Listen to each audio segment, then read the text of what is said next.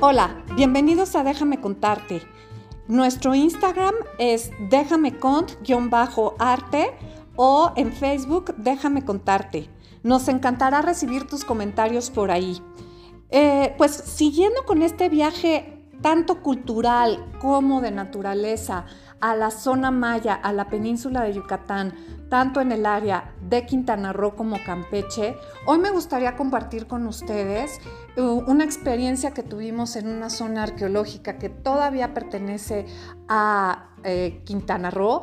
Sin embargo, pues ya les platicaré de todo lo que vivimos en Campeche porque fuimos a Calakmul, a Hormiguero, a eh, Chicaná, en fin, otras tres zonas arqueológicas de Campeche que compartiré con ustedes. Sin embargo, el día de hoy, eh, pues les prazo una breve explicación de lo que fue nuestro viaje a esta zona arqueológica maya que se llama Cojunlich.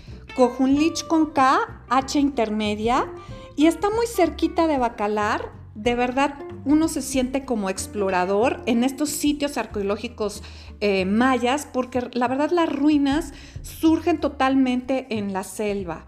Eh, el sitio es sorprendente y de verdad uno está casi solo en, lugares inesperados. Por ejemplo, el Templo de los Mascarones, que es el que vimos en Conjunlich, que también sirve muchísimo esos mascarones para promover la cultura maya. Son figuras eh, de dos metros de alto y que están muy bien conservadas, la verdad. El sitio es precioso, era una zona residencial y comercial em, de, las, de, pues de esa área maya. Eh, la verdad, podemos encontrar aves maravillosas, incluso tener la experiencia de escuchar a los, a los monos aulladores.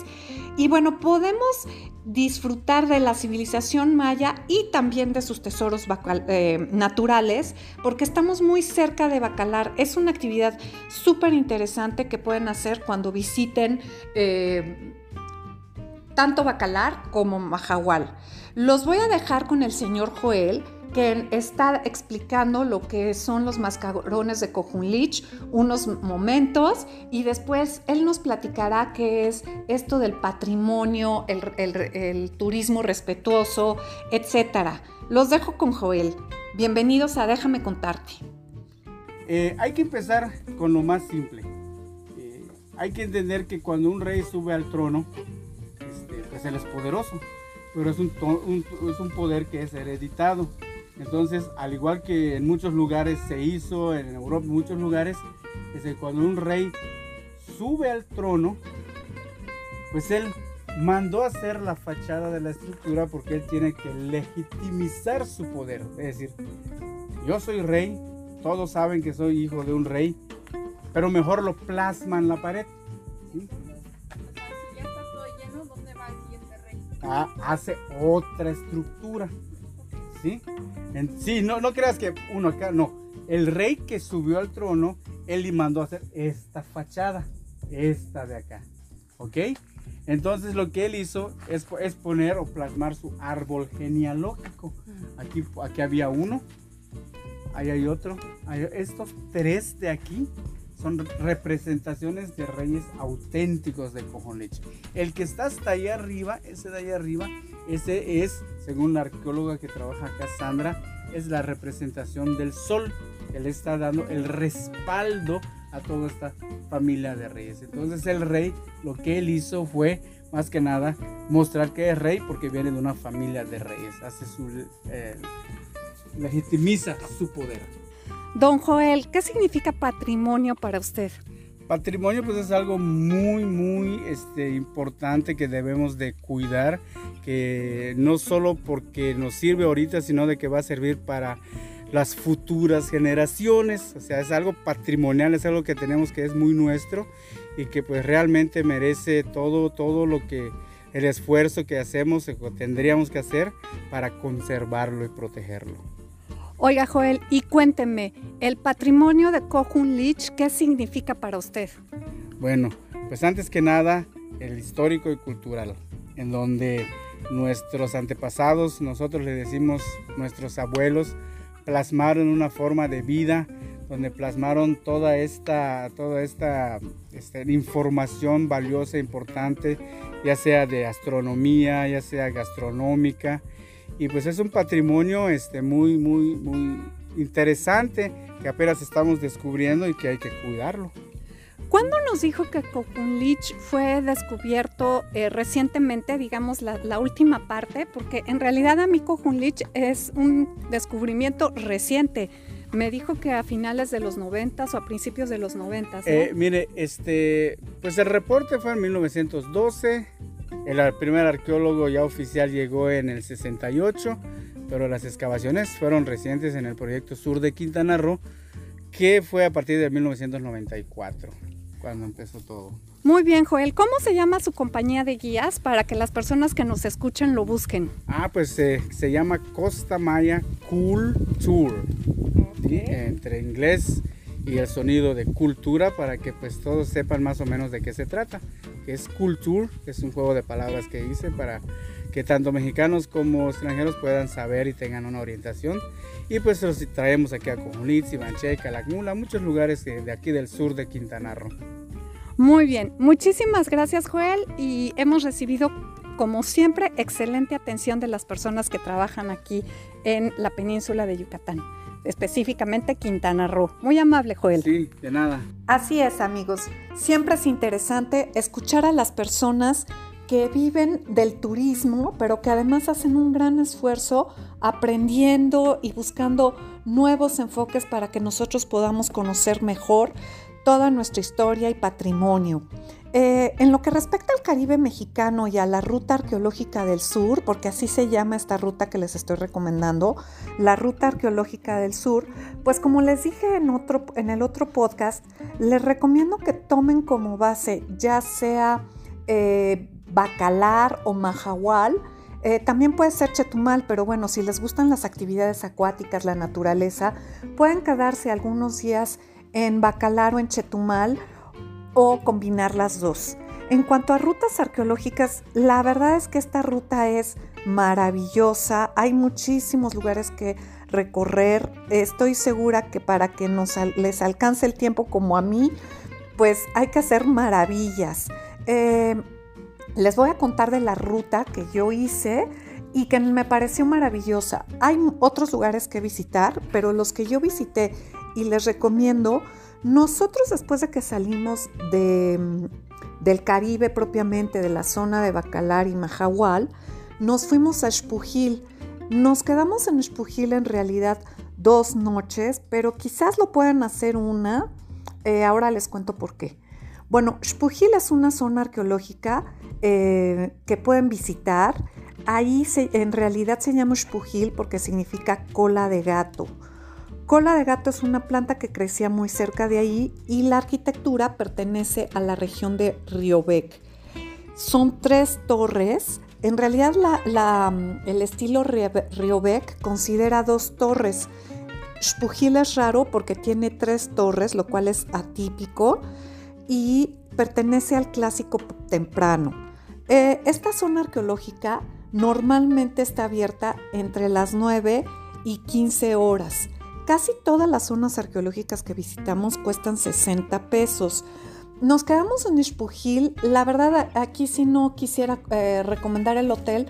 Hay hoteles a lo largo de todo lo que se llama eh, la reserva de la biosfera de Calakmul, eh, ecoturísticos. No tuve una gran experiencia en el hotel que me quedé yo ahí en, en la ciudad de Ispujil. por eso no lo recomiendo búsquense, si vienen cansados, pues sí hay que buscar un hotel, un hotel em, que les ofrezca internet, aire acondicionado. Hay algunos ecoturísticos que sí ofrecen aire acondicionado. El que yo me quedé sí está en el centro de la ciudad de Spujil. Eh, como les digo, no tuve tan buena experiencia. Sin embargo, eh, me parece un buen punto para quedarse y recorrer los otros lugares. Em, ¿Qué más les puedo decir? Bueno, entonces el primer lugar de esta ruta es Spujil. Pueden ir a Becán, que también es hermoso. Fíjense que Becán eh, es una zona que significa cavidad dejada para, para agua, porque en realidad hay un foso que rodea la zona de Becán. Los conjuntos arquitectónicos son hermosos, altos y tienen, como les digo, este estilo que se llama Río Bec. La entrada es de 65 pesos. Si piensan visitar ahora durante la pandemia Becán, mm, pues está cerrado, no lo recomiendo, pero eh, pueden darse una asomadita, la verdad. Em, después de visitar Becán, hay que visitar Chicana. Bueno, Chicana es un lugar precioso, se llama eh, Casa de la Boca de la Serpiente, digamos que si hacemos la traducción, a mí me encantó, yo ya lo había visitado, esta es la segunda vez que lo visito, o tercera quizás, eh, en realidad me fascina por los jeroglíficos y como la carga simbólica que tiene en torno a estos jeroglíficos. Eh, tiene de hecho en uno de los edificios un mascarón que representa a la serpiente o al monstruo de la tierra abriendo las fauces. Hay otros que tienen las mismas representaciones, sin embargo hay uno que está en muchas mejores condiciones. También los edificios son Riobec y se dice que eh, Chicaná pues pertenecía a la zona de Becán y cayó, cuando cayó Becán, que parece que Becán era un pueblo bastante guerrero, pues también se abandona Chicaná. Nosotros también visitamos un lugar que se llama Hormiguero, también súper recomendable. Nada más que aquí sí tengan paciencia porque llegar ahí la verdad no está tan fácil. Eh, está bien señalado, pero hay un momento en que entran a terracería y pueden entrarles las angustias de no llegar y además están en medio de la selva. Todo lo hicimos en un coche rentado. Entonces, hormiguero eh, es una aventura realmente simplemente llegar. Eh, a mí también me fascinó por la experiencia. Todavía las ruinas están muy rodeadas de selva.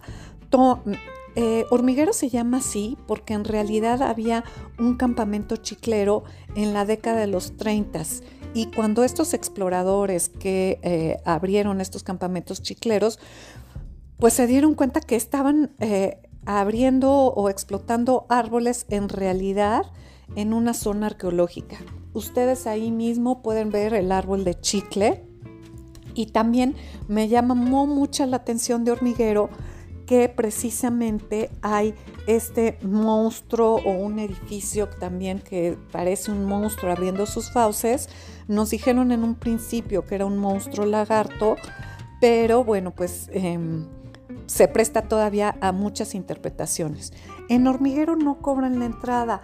Intuyo que es porque eh, el llegar a hormiguero la verdad no es tan fácil, no resulta peligroso porque las personas de Campeche son realmente muy amables, eh, es un lugar seguro, sin embargo por la lejanía y la, terracería que se recorre, pues pueden pasar un poco de angustia. Pongan su Waze antes y déjenlo como grabado para que no se desesperen. La joya de la corona en realidad y por la cual recomiendo dos noches es porque tienen que ir a la reserva de la biosfera de Calakmul y dentro, bueno, todas estas eh, zonas arqueológicas en realidad son zonas arqueológicas, algunas pequeñas, otras no muy pequeñas, de verdad, tómense el tiempo para recorrerlas, eh, pero llegar a Calakmul es súper interesante porque es el centro como les dije, de la Reserva de la Biosfera de Calakmul, que en el 2014 se nombró un bien mixto o patrimonio de la humanidad. ¿Por qué mixto? Porque es un bien tanto cultural como natural. Es una aventura entrar ahí. Eh, la entrada a las ruinas arqueológicas cuesta 60 pesos y 85 entrar a la biosfera, es decir, se tienen que pagar dos tarifas. Em, interesante, si ustedes se levantan temprano, como ya les dije, todas estas zonas son maravillosas porque en realidad están en medio de la selva, pero pueden encontrar muchos animales pues con los cuales aquí en la ciudad no estamos familiarizados. Por ejemplo, un pecarí labios blancos, un tapir centroamericano, hay jaguares, quizás se podría correr con suerte si ustedes se van muy temprano o salen como nos dijeron ahí, como a las 4 que los jaguares van a buscar cuerpos de agua. Pumas, hay pavos también. Eh, en nuestro caso, bueno, es, fue maravilloso tener la experiencia de escuchar a los monos aulladores. De repente se podrían confundir el sonido porque de verdad es parecido al de un jaguar, pero no, eran monos aulladores. Vimos también un pájaro carpintero, en fin, sí, sí se ven animales, mariposas por todos lados y fascinante ver cómo las zonas arqueológicas pues surgen en medio de la selva. Pueden ustedes subir ahí a Calakmul, es un conjunto de varios edificios. Em, pueden subir al más grande y tener una vista de verdad de la selva de 360 grados. Eh, todas las personas que estábamos ahí, pues por supuesto encantadas. La visita es como de cuatro horas y se van con cuidado hay cantidades de estelas, eh, muchas de las estelas nos decían están ahora en el Museo de Antropología y por favor todas estas visitas háganla con repelente contra mosquitos, pues es una zona, como les decía, selvática, los mosquitos los pueden comer. Entonces lleven repelente y bloqueador, eh, bloqueador solar. Lo que les recomiendo, la verdad, es que sean biodegradables, porque pues hay que cuidar eh, todas estas zonas que están tan llenas de eh, naturaleza.